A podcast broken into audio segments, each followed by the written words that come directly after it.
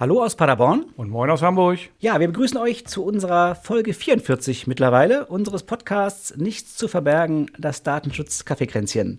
Wir haben heute den 22.06., das heißt, ihr hört uns morgen dann in aller Frühe, wie immer, am 23.06. Und äh, wir haben heute ein ganz tolles Thema. Wir wollten uns nämlich mal darüber unterhalten, was eigentlich die Aufgaben des Datenschutzbeauftragten sind, weil es da ja doch ganz schön viele Missverständnisse gibt, würde ich sagen. Genau, es ist im Endeffekt weniger, als manche denken, die sich so an uns herantreten mit Ja. Fragen. Definitiv. Bevor wir das machen, haben wir noch ein anderes Thema. Und zwar hat Apple was ganz Interessantes angekündigt. Man muss dazu sagen, das gilt auch alles nur für Personen, die dann Apple-Geräte benutzen. Ähm, nichtsdestotrotz äh, finde ich es eine spannende Sache. Und zwar, wir kennen, kennen doch alle diese komischen Captures, Recaptures, diese, diese Google-Dinger, die dann eingeblendet werden, wo ich 27 Ampeln und drei Boote und vier Brücken anklicken muss. Genau. Und das Ganze fünfmal nacheinander, weil ich zu schnell war und Google dann doch denkt, ich wäre eine Maschine, nur weil ich so gut klicken kann. Da hat Apple sich wohl was ausgedacht oder hat angekündigt, sich was ausgedacht haben zu wollen. Und das überflüssig zu machen, zumindest auf Apple-Geräten soll es dann die Möglichkeit geben, dass man, dass die WebseitenbetreiberInnen das umleiten können auf so einen äh, Service, den Apple da anbietet, wie auch immer der heißt. Und ähm, ich glaube, wie Private Access Token, Token ist der, ich weiß nicht, ob es der Arbeitsname oder der tatsächliche Name später sein wird, wo dann Apple sozusagen bekannt gibt, ja, das ist eine echte, oder diese Prüfung, oder die Prüfung nicht, also bestätigt, dass es sich um eine echte Person und nicht um einen Bot handelt. Was für die NutzerInnen natürlich ein wahnsinniges Komfortgewinn wäre, wenn das funktionieren würde. Ja, genau. Ja, vor allem, es hört sich auch, ich meine, es wird wirklich nur angekündigt. Äh, die Ankündigung der An An Ankündigung sozusagen, da sind wir erst. Aber hört sich insofern ganz gut an, weil eben da nicht, so wie es anhört, nicht sehr viele personenbezogene Daten oder eigentlich gar keine übermittelt werden, sondern eigentlich fragt die Seite nur bei Apple nach und sagt, äh, ja, ist das, eine, ist das ist diese ID in Ordnung? Mehr, mehr auch nicht. Und ähm, Apple sagt dann eben nur Ja oder Nein. Und die Seite weiß eigentlich gar nicht, was dahinter steckt, äh, hat keine personenbezogenen Daten, die sie nicht sowieso hätte. Ja, letztlich nur Apple weiß, welche Seiten anfragen. Das wäre so das Einzige, was eigentlich übermittelt wird. Na gut, wir mal. haben vermutlich wieder die IP-Adresse mit drin, wo wir dann ein ähnliches Thema haben wie bei Google Analytics, äh, Entschuldigung, wie bei Google Fonts und, und anderen Seiten, auch bei Google Recapture nebenbei gesagt. Auch da geht ja die IP-Adresse rüber, sodass es durchaus da auch, auch da zu Problemen können, kommen können kann. Zu Problemen können, können. Also, dass es, dass es würde. möglich ist, dass es Probleme gibt. und ähm, letztlich bin ich mir noch nicht sicher, ich habe es noch nicht bis ins Letzte durchdacht. Vielleicht habe ich es auch noch nicht bis ins Letzte durchdrungen. Ich weiß es nicht. Was ich mh, ganz spannend finde, ist, natürlich müssen die WebseitenbetreiberInnen dafür was machen. Sie müssen nämlich eine, eine Weiche einbauen, dass mal Google Recapture gefragt wird, mal Apple.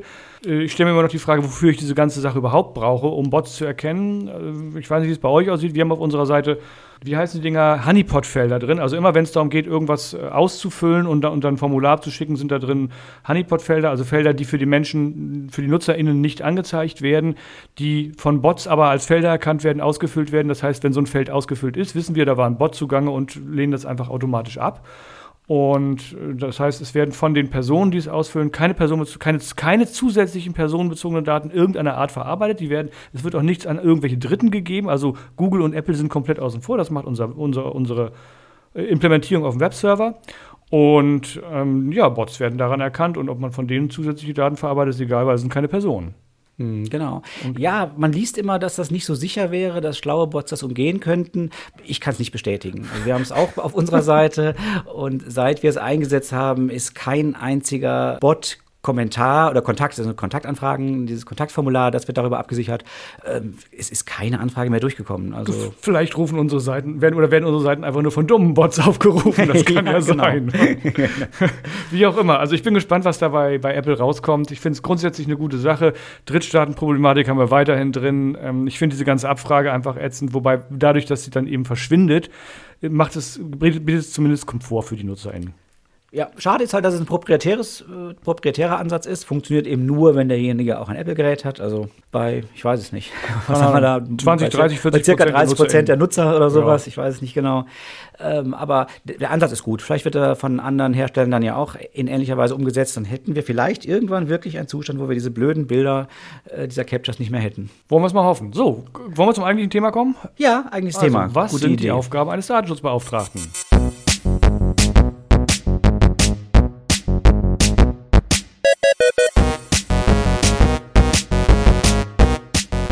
Dieser Podcast enthält Informationen rund um das Thema Datenschutz und ist durch unsere persönliche Meinung geprägt. Keinesfalls stellt er eine Rechtsberatung dar. Eine individuelle Beratung können wir daher nur erbringen, wenn wir ein Mandat als Datenschutzbeauftragter haben.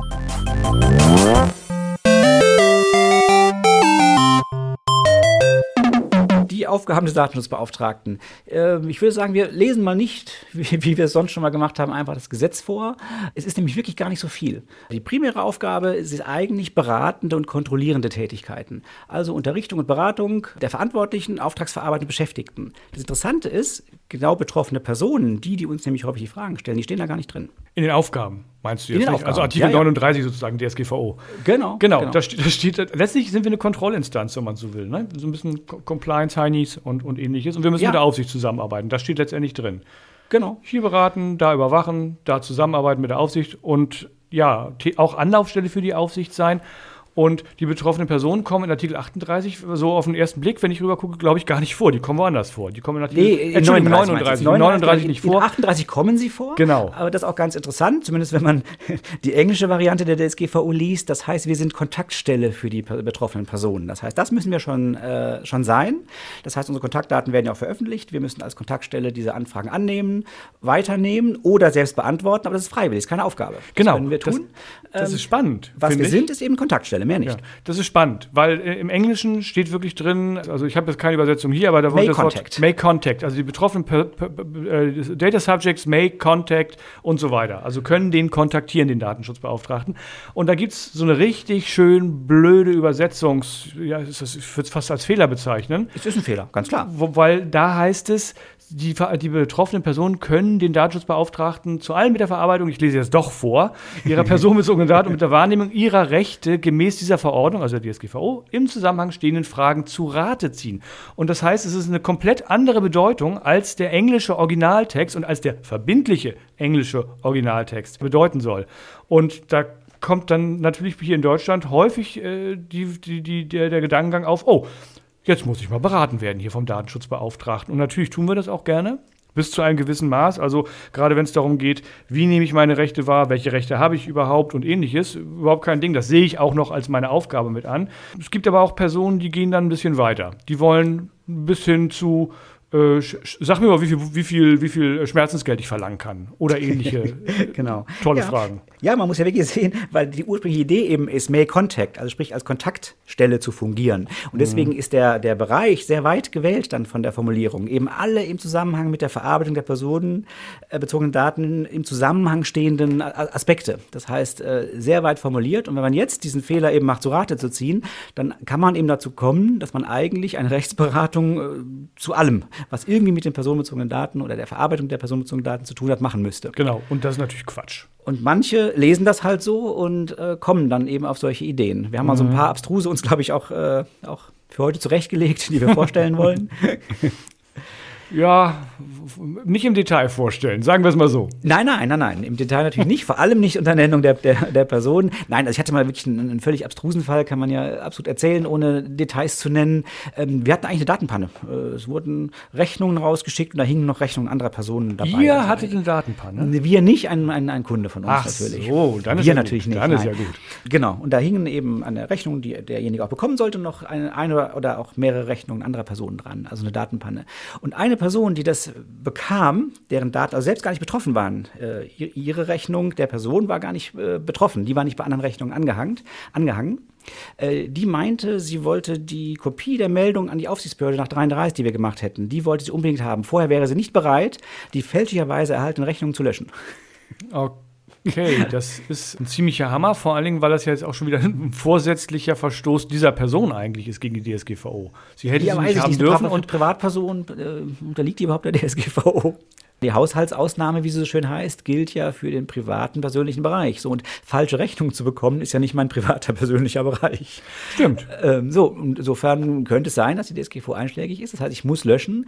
Im Endeffekt ist man hier äh, dann am, am Ende ja auch gütlich wieder, wieder zusammengekommen. Das fand ich so ein, ist ein schönes Beispiel, was, was eben zeigt, wie, wie manche meinen, dass wir als Datenschutzbeauftragte sozusagen für alles zuständig wären und man, dieses Auskunftsrecht sich auch nicht eben auf Artikel 15 beschränkt, sondern dass man so äh, beliebige Auskünfte verlangen kann. In dem Fall war die Aus Auskunft eben, wir hätten gerne die Meldung an die Aufsichtsbehörde, um sicherzustellen, dass wir die auch wirklich gemacht haben. Das war wahrscheinlich so der Hintergrund. Ja gut, also sag mal, so viel Vertrauen sollte eigentlich da sein in meinen Augen, oder? Also das ist irgendwie, naja gut, egal. Ja, das ist eine wirklich abstruse Anfrage, das muss ich auch sagen. Ja, wir haben, wir haben auch ein paar Sachen äh, schon gehabt, die wirklich richtig abstrus waren. Also wir haben schon anonyme Anfragen gehabt mit einer anonymen E-Mail-Adresse ohne Nennung des Namens äh, mit der Bitte um Auskunft, welche Daten wir haben. Und da das die erste Anfrage über diese anonyme E-Mail-Adresse war, war die Auskunft, wir haben keine Daten äh, zu dir, liebe betroffene Person. Ähm, das war aber dann nicht ausreichend. Da mussten dann noch, äh, musste noch sehr stark nachgeforscht werden seitens der betroffenen Person. das ist auch gut. Anonyme Anfrage zur Auskunft. Ja. ja. weg von den schönen Beispielen. Wichtig ist wirklich, also die, die betroffene Person kommt eigentlich nicht vor, ähm, außer eben, dass wir immer als Kontaktstelle, sprich, äh, wir nehmen Beschwerden, Eingaben, wir nehmen das an, wir geben auch Eingangsbestätigungen. Äh, eigentlich war es das. In der Praxis ist es häufig mehr, weil natürlich unsere Kunden äh, uns damit beauftragen, auch die Auskunftsanfragen zu beantworten, diese ganze Kommunikation durchzuführen. Das heißt, in der Praxis ist es häufig mehr, aber das ist nur etwas, was wir in der Beziehung zum Kunden freiwillig vereinbaren. Eigentlich wäre es eine was die, das Verhältnis zur betroffenen Person angeht, eine reine Weiterleitungsfunktion, eine Poststelle. Viel genau, mehr nicht. Genau, wir dürfen natürlich freiwillig mehr Sachen machen und häufig macht es auch Sinn, dass wir mehr machen, weil wir das Datenschutzwissen haben, was unsere Kunden eben nicht haben. Deswegen, deswegen halten sie sich uns ja sozusagen. genau. Und ähm, von daher ist das sinnvoll. Teilweise ist da eine, eine ziemliche Anspruchshaltung bei den betroffenen Personen, die wirklich bis in Richtung, ja, frech, würde ich es mal nennen, geht, muss ich sagen. Da ist also, da, da wird dann auch wirklich gefordert und darauf bestanden, das wäre ja wohl mein gutes Recht, das ja, zu kriegen. Genau, ja, ansonsten ist es eben wirklich eine unterrichtende, beratende Tätigkeit des Verantwortlichen, das heißt den Kunden, den ja, den Kunden und auch dessen Beschäftigten übrigens. Also alle Beschäftigten unserer Mandanten, die haben immer das Recht, sich an uns zu wenden und die müssen wir auch umfassend beraten. Da gibt es also keine Einschränkungen jetzt in der, in der DSGVO. Das heißt, da beraten wir eben so lange, wie es dann auch dauert, um die Beratung vernünftig zu machen. Und zweite wichtige Aufgabe, nächster Punkt, ist dann eben die Überwachung. Das heißt, sind Überwachungstätigkeiten. Das heißt, wir äh, haben einen ganz klaren Überwachungsauftrag, den wir auch wahrnehmen. Was auch heißt, und da dann, ist dann auch der eine oder andere Kunde immer überrascht, dass wir durchaus mal kommen und sagen: So, hallo, wir sind's. Wir hätten jetzt gern mal das und das geprüft. Ähm, entweder weil wir vielleicht einen konkreten Verdacht haben oder auch sich jemand bei uns gemeldet hat und der Meinung ist, da läuft was schief. Oder vielleicht auch einfach nur, weil wir sagen, es, es wäre mal an der Zeit, den, diesen einen Punkt zu prüfen. Und dafür dürfen wir dann, wenn wir sagen, wir, wir wollen und wir müssen das jetzt prüfen, tatsächlich auch Zugriff nehmen auf alle personenbezogenen Daten, die damit zusammenhängen. Allein schon, damit wir prüfen können, ob da nur die Daten verarbeitet werden, die auch verarbeitet werden müssen oder ob da gegebenenfalls eine Vorratsdatenspeicherung passiert in dem Zusammenhang. Genau, interessanter Punkt. Äh, natürlich gelten auch für uns alle Vorgaben der DSGVO, sprich Datensparsamkeit. Wir sollten uns immer überlegen, wie viel Daten muss ich jetzt eigentlich zu äh, sehen, um eine konkrete Sache zu prüfen. Und es sollte eben immer aufs Minimum reduziert sein. Aber letztlich, wenn wir, sagen wir als Beispiel für eine Arztpraxis als Datenschutzbeauftragter benannt sind, äh, dann können wir, wenn es notwendig ist, auch die Patientendaten einsehen. Dafür wurde auch die ärztliche Schweigepflicht auf uns erweitert. Die gilt dann für uns auch, wenn wir für eine solche Person tätig sind. Aber letztlich gibt es da keine Grenzen der Daten, die wir dann, wenn es erforderlich für unsere, ist, für unsere Tätigkeit auch einsehen dürften. Exakt, genau. Also an der Stelle sind wir wie so eine kleine, wie eine kleine interne Aufsichtsbehörde, die ja dieselben Befugnisse da hat. Die hat natürlich noch viel mehr Befugnisse als wir, aber innerhalb des Unternehmens äh, könnte man uns so ein bisschen als die kleine Aufsichtsbehörde bezeichnen.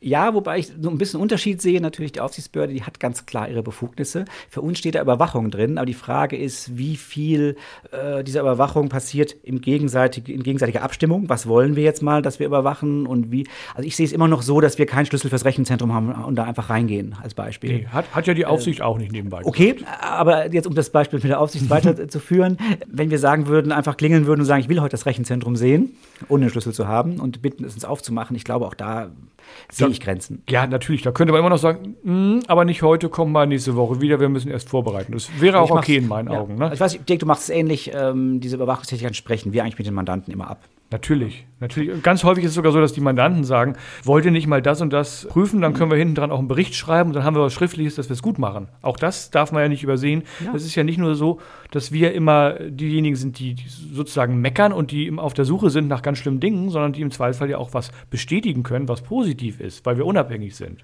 Ja, das ist sowieso bei den allermeisten Mandantenverhältnissen so, dass die eigentlich froh sind, wenn wir da sind, weil wir eben auf Sachen hinweisen können. Wir sind ja nicht, das muss man umgekehrt ja auch sehen, ja nicht weisungsbefugt. Heißt, wenn wir einen Missstand entdecken, äh, legen wir nicht das Unternehmen lahm, äh, weil wir dann den, den Stecker des entsprechenden äh, PCs ziehen, Servers ziehen oder was auch immer, ähm, sondern am Ende kommt ja nur eine Empfehlung raus und der Verantwortliche hat immer die Möglichkeit auch zu sagen, nee, die Empfehlung setze ich jetzt nicht um. Ja, ich stelle mir gerade vor, wie, wie, wir so zu dritt als Mannschaft wie so ein Rollkommando in, bei einem unserer Mandanten einfallen und sagen so, keiner bewegt sich, wir wollen jetzt alle Rechner sehen. Und dann nehmen wir die Hälfte der Rechner mit hinterher, weil vielleicht der Virenscanner nicht aktuell ist oder so. Und das ist genau. eine lustige Situation. alle Kameras, die nicht beschildert sind, werden abgerissen. Genau. Nein, das ist also ganz wichtig. Ich weiß nicht, ähm, welche Funktion unsere HörerInnen jeweils haben, wenn das vielleicht auch Mandanten oder sind oder potenzielle äh, Kunden eines Datenschutzbeauftragten. Wir haben keinerlei, ich nenne es mal Exekutivbefugnisse. Wir beraten und am Ende kommt halt ein Beratungsergebnis raus. Das war's. Genau, das kann es nebenbei gesagt auch manchmal ein bisschen, ich weiß gar nicht, wie ich das nennen soll, enttäuschend ist der falsche Begriff, aber äh, also man hat nicht immer viel Spaß dabei. Gerade dann, wenn man berät und auch wirklich gut berät und umfangreich berät und dann so der Satz kommt, ja, Sie haben bestimmt recht und Sie müssen uns das auch sagen, aber wir machen es nicht. Hört man ja durchaus ab und zu mal. Äh, ab, ab, und zu, genau, gibt es ab und zu, aber wobei beim Mix sagt die meisten ähm, nicht alles hundertprozentig. Man kann ja auch äh, diskutieren. Es steht ja auch ganz offen das Thema Angemessenheit in der DSGVO. Das heißt, ja. gerade über Angemessenheit kann man immer diskutieren. Aber in den meisten Fällen kommt eine gute, datenschutzkonforme Lösung auch bei raus. Genau. Ich würde gerne noch auf eine, ich glaube, es ist fast die letzte Aufgabe des Datenschutzbeauftragten kommen. Wir haben es indirekt schon gesagt, und du hast es vorhin sogar explizit gesagt, es geht um die Beratung im Zuge der äh, Datenschutzfolgenabschätzung, weil das ist ja ein Thema, viele unserer Kunden denken immer, ja, oh, Datenschutzfolgenabschätzung, hier Maus, mach mal, mhm. äh, hast du alle Infos und wir, wir, dürfen es schlichtweg nicht, weil in der DSGVO drin steht, dass man uns hinzuziehen und, zu, äh, und, und befragen muss. Also wir müssen unsere Meinung dazu sagen. Und wenn wir unsere Meinung sagen müssen, dann heißt das, wir können das Ergebnis vorher nicht erstellen. Ja, von Beratung auf Anfrage, das ist ganz spannend. Das heißt, die anderen Dinge, im, im A steht ja, dass wir beraten und unterrichten. Das heißt, wir beraten und unterrichten immer zu allem, aber bei der Datensfolgeabschätzung nur auf Anfrage. Genau. Da halten wir uns schön raus, bis irgendjemand das Ding fertig gemacht hat. Ganz spannend. Wobei ich jetzt finde, wenn man das immer so sagt, der Datenschutzbeauftragte darf die Datenschutzfolgeabschätzung nicht machen, weil er nur berät, ist ja die Frage, beraten heißt ja nicht nur ein bisschen äh, schlaue Dinge erzählen, sondern beraten kann durchaus auch sein, helfen bei der Umsetzung. Unbedingt. Und dann, dann kommt da ja schon, äh, je nachdem, wie man die Arbeit aufteilt, was bei raus, wo man sagen kann, am Ende hat man vielleicht doch 80 Prozent der Arbeit gemacht. Entscheidend ist nur, glaube ich, was da drin steckt, gar nicht, wer macht die Arbeit, wie viel Prozent davon macht man, sondern dass man am Ende eine Freigabe dann immer vom Verantwortlichen erfolgen muss, weil ja. wir machen sie eben nicht, wir beraten nur und selbst wenn wir sie eben nachher vielleicht zum großen Teil erstellt haben, muss aber am Ende verantwortlich drüber gucken und sagen, jawohl, das ist meine DSFA, die unterschreibe ich jetzt. Mhm. Wobei das, das ist, glaube ich, so ein bisschen das Entscheidendere, was da drin steckt. Wobei das wahrscheinlich das Dilemma auch der Verantwortlichen ist, weil wenn wir da viel mitarbeiten und sehr viel beraten im Rahmen der Datenschutzfolgenabschätzung, was wir definitiv niemals machen werden, ist die Beurteilung beschönigen. Das heißt, wir werden niemals sagen, so, und jetzt haben wir hier aber wirklich ein ausgesprochen geringes Risiko und deswegen müssen wir das und das nicht mehr machen und so weiter, sondern wir werden immer sehen, dass wir dort die Wahrheit sagen und dass das Ergebnis angemessen ist. Und das wird in vielen Fällen den Verantwortlichen nicht gefallen behaupte ich mal. Und deswegen kann es sein, dass wenn Sie das selbst unterschreiben müssen und sagen müssen, so, hier, das ist jetzt mein Ergebnis, das Ergebnis auch von dem, was wir im Zweifelsfall geliefert haben oder hätten, abweicht. Ja.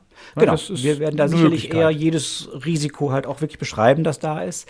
Und das dann eben, insofern ist es ja auch für den Verantwortlichen sehr sinnvoll, dass er uns hier nur beratend äh, zur Seite stehen hat. Er genau. kann das, was wir dann vorbereitet haben, immer noch nehmen und die Risiken vielleicht ein bisschen anders einschätzen und dann zu einem anderen Ergebnis kommen, wie auch immer, das bleibt ihm alles vorbehalten. Exakt, das ist es. Und wir sind dann ja auch, das muss man auch sagen, es ist nicht unsere Aufgabe, dann beleidigt zu sein und das Mandat niederzulegen oder irgend sowas, sondern das ist dann so. Der, wir weisen dann auf die Risiken hin, auch auf die rechtlichen Risiken, die danach folgen. Und dann muss, äh, müssen die Mandanten damit leben oder beziehungsweise entscheiden, ob sie damit leben wollen und können. Ja, absolut. Man muss ja auch wirklich ehrlicherweise sagen, dass das, wir beraten halt rein datenschutzrechtlich. Ein Mandant sieht das Ganze ja auch betriebswirtschaftlich. Von ja. daher ist es völlig nachvollziehbar und wie du eben schon sagst, wir sind da nicht beleidigt. Äh, man kann das wirtschaftlich vielleicht wirklich ein bisschen anders einschätzen. Ja, genau. Ich habe jetzt doch noch äh, die Punkte D und E aus. Ja, genau, einer fehlt es noch. Ja, genau. Also Zusammenarbeit mit, der Auf genau, Zusammenarbeit mit der Aufsicht und Tätigkeit als Anlaufstelle für die Aufsicht. Und das finde ich spannend. Hast du da, also gerade Anlaufstelle, hast du das schon mal gehabt? Bist du schon mal aktiv von der Aufsicht kontaktiert worden bezüglich einer eurer Mandanten? Ich bin tatsächlich einmal morgens um 8 Uhr, kurz vor 8 war es sogar ja. angerufen worden. Ja. ja. Okay. An, ansonsten muss ich sagen, wir sind ja in NRW, schreiben die meistens die Mandanten an. Also selbst äh, mit ähm, bei Mandanten Mandanten, mit denen wir häufiger mit der Aufsichtsbehörde auch mal zu tun haben, weil die sehr groß sind und wo da einfach ab und zu mhm. mal was passiert, ist immer so, schreiben geht zuerst zum Mandanten, kommt dann zu uns. Äh, außer eben, wie gesagt, diesem einen Anruf, der kam mhm. morgens um acht. Okay, ich habe das auch schon ein paar Mal gehabt, muss ich sagen. Also es passiert es nicht wöchentlich oder so, das ist ja. schon sehr, sehr selten, dass die Aufsicht uns kontaktiert. Aber es kommt vor und ich muss sagen, es war auch telefonisch und das fand ich eigentlich toll, weil äh, man auch merkt, dass es da ein gewisses Vertrauensverhältnis gibt zwischen uns und der Aufsicht, weil wirklich angerufen wurde und gesagt wurde, ja, Sie sind ja Datenschutzbeauftragter für das Unternehmen X und folgender Sachverhalt und ich wollte das erstmal kurz mit Ihnen besprechen. So, mhm. bevor überhaupt das unter, dann wurde das Unternehmen irgendwann angeschrieben, aber der Sachverhalt wurde erstmal kurz abgestimmt, ob es überhaupt Sinn macht, äh, das Unternehmen äh, da anzuschreiben oder ob sich das schon erledigt hat. Mhm. Und es gab auch Dinge, die sich schon erledigt hatten nach diesem einen Telefonat. Ja, ja, ich sehe es ein bisschen zwiespältig. Ich glaube, dass es in dem Fall, den du schilderst, wahrscheinlich wirklich einfach sehr, sehr fair gemeint war von der Aufsichtsbehörde. Auf der anderen Seite gilt natürlich schon so ein bisschen, wie man das aus den amerikanischen Krimis immer so schön hört. Alles, was sie jetzt sagen, kann und wird gegen sie verwendet werden. Das heißt, wenn man ein Schreiben bekommt, kann man sich natürlich auch, natürlich auch besser vorbereiten. Insofern ist so ein, so ein Anruf aus dem Nichts heraus immer auch ein bisschen kritisch zu sehen. Man sollte darauf achten, was man dann so, so vorschnell sagt. Selbstverständlich. So wie hier auch, nicht? dass wir bloß nicht zu viel nach draußen hauen. Genau. Das ist ja. ein gutes Thema. Ich glaube, wir sind von der Zeit schon wieder recht fortgeschritten. Wir sind fortgeschritten, wir sind gut in der Zeit, aber fortgeschritten und wir haben das Thema ja aber auch äh, soweit durch, würde ich genau, sagen. Genau, wir sind in der Zeit und Nein? sind durch. Das heißt also nochmal, so viele Aufgaben sind es gar nicht, die wir haben. Nee, genau, es sind relativ wenig Aufgaben. Fass, ich fasse es mal einmal zusammen, Unterrichtung und Beratung der Verantwortlichen, äh, beziehungsweise, also es gilt auch immer für den Auftragsverarbeiter. Nicht? Äh, unsere Aufgaben gelten genauso für Auftragsverarbeiter, also für Verantwortliche oder Auftragsverarbeiter. Wir müssen überwachen, dass alles sauber läuft Unternehmen. Wir beraten innerhalb der Unternehmen, wir beraten auf Anfrage, also sogar mit der Datenschutzfolgenabschätzung und wir machen mit der Aufsichtsbehörde rum. Punkt. genau. So, und, wichtig, und, wichtig ist eben Beratung, Beschäftigte und, und, Mandanten, nicht betroffene Personen. Exakt. Die dürfen uns kontaktieren. Wir geben alles, dass wir deren Rechte, also deren Anfragen bezüglich Betroffenenrechte und sonstiger Sachen schön beantworten und auch durchrouten und sie unterstützen dabei, dass es klappt. Aber wenn es dann exzessiv oder frech wird, dann ist auch dann irgendwann sind Ende. wir raus. Genau. Dann genau. ziehen wir uns auf unsere gesetzlichen Pflichten zurück und das sind halt sehr wenige dann. Ja. Genau. So, wunderbar. Dann würde ich sagen, äh, haben wir noch ein paar Formalitäten. Ich weiß nicht, willst du, soll ich? Genau, wir haben Formalitäten. Ähm, wenn euch unsere, unser Podcast gefällt, freuen wir uns über Likes. Du weißt immer besser, wo man uns überliken kann. Ich sage ja, einfach nochmal unsere E-Mail-Adresse. Wir freuen uns nämlich vor allem über Nachrichten per E-Mail, Themenwünsche, natürlich, was hat euch gefallen, was hat euch nicht so gefallen. Wir sind erreichbar unter Käffchen, Käffchen mit AE at nichtszuverbergen.net. Genau. Und äh, liken kann man uns eigentlich nur, wenn man irgendwie auf äh, uns mal findet auf Facebook, was eher schwierig ist. Aber man kann uns äh, mit Sternen bewerten oder sogar Kommentare hinterlassen, sowohl bei Apple Podcasts als auch bei Spotify. Da kann man das ganz toll machen. Und da freuen wir uns natürlich über die maximal mögliche Anzahl an Sternen und auch gerne über ein bisschen Text in den Bewertungen. Da äh, geht sicherlich noch ein bisschen was. Da steht noch nicht so wahnsinnig viel drin. Perfekt. So, und die nächste Folge ähm, erscheint am 9.7., wenn ich am mich nicht ganz... Am 7.7., am 7. weil ich, ich habe es mir extra aufgeschrieben und ich kann meine Schrift nicht mehr lesen. Am 7.7. Und äh, bis dahin sind ungefähr zwei Wochen Zeit und die könnt ihr vielleicht wirklich nutzen, um uns mal kräftig durchzubewerten überall. Vielen Dank fürs Zuhören und bis zum nächsten Mal. Ja, bis zum nächsten Mal. Tschüss. Tschüss.